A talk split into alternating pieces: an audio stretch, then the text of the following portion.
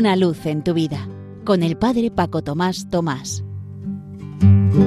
Queridos amigos de Radio María, os saludo muy cordialmente, recién llegado del campamento parroquial con un montón de chavales, desde la parroquia San José de las Matas, cerca de Madrid.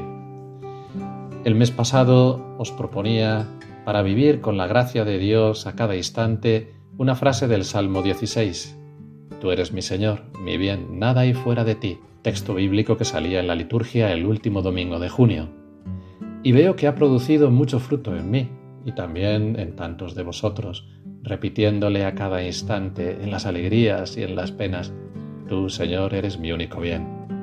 Os propongo ahora una nueva frase bíblica esta vez de la liturgia de este mes, naturalmente. El capítulo 10 de San Lucas, el versículo 42. El encuentro de Jesús con las hermanas Marta y María. La frase es, solo una cosa es necesaria, lo que nos tenemos que repetir a menudo para centrarnos en lo que Dios quiere. La atención de María se opone a la agitación de Marta, y en efecto, a sus quejas por haberse quedado sola sirviendo, Jesús replica, Marta, Marta, Andas inquieta y preocupada con muchas cosas, solo una es necesaria. María ha escogido la parte mejor, y no le será quitada. Este pasaje se sitúa entre la parábola del buen samaritano, tal vez la página más elevada en relación con la caridad hacia el prójimo, y esa otra en la que Jesús enseña a sus discípulos cómo rezar, seguramente la página más elevada en la relación con Dios Padre. Lo que constituye casi el justo medio entre el amor al hermano y el amor a Dios. Las protagonistas de este pasaje del Evangelio son dos mujeres. El diálogo que se desarrolla entre Jesús y Marta describe su relación de amistad que le da pie a ésta a lamentarse ante su Maestro. Pero ¿cuál es el servicio que Jesús desea?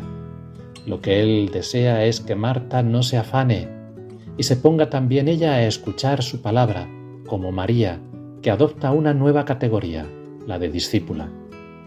A menudo se ha reducido el mensaje de este texto a una contraposición entre la vida activa y la vida contemplativa, casi como dos enfoques religiosos alternativos.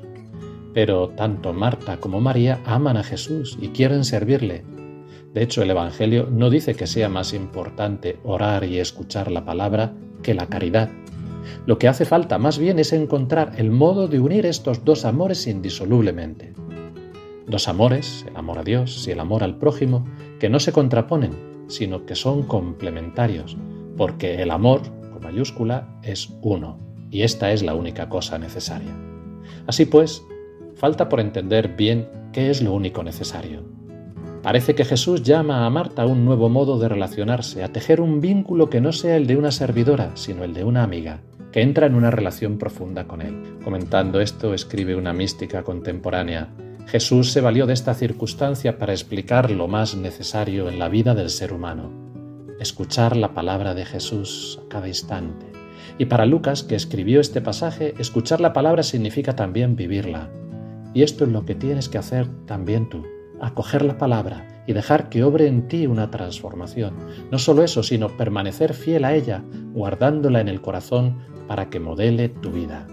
Solo una cosa es necesaria, ¿Cuántas ocasiones tenemos también nosotros de acoger al Maestro en la intimidad de nuestra casa, precisamente como Marta y María, a cuyos pies podemos ponernos a escucharlo como auténticos discípulos? Con frecuencia, la ansiedad, la enfermedad, las obligaciones e incluso las alegrías y satisfacciones nos distraen en la vorágine de tantas cosas por hacer y no nos dejan tiempo para detenernos a reconocer al Señor en el fondo de nuestro corazón ni para escucharlo. Esta palabra es una ocasión excelente para ejercitarnos en elegir la mejor parte, es decir, escuchar su palabra y así adquirir la libertad interior que nos lleva a actuar en consecuencia en nuestra vida diaria. Una acción que sea fruto de una relación de amor que da sentido al servicio y a la escucha. Que el vivir esta frase y este ratito que hemos pasado juntos sea para lo que tiene que ser todo, para gloria y alabanza de Dios.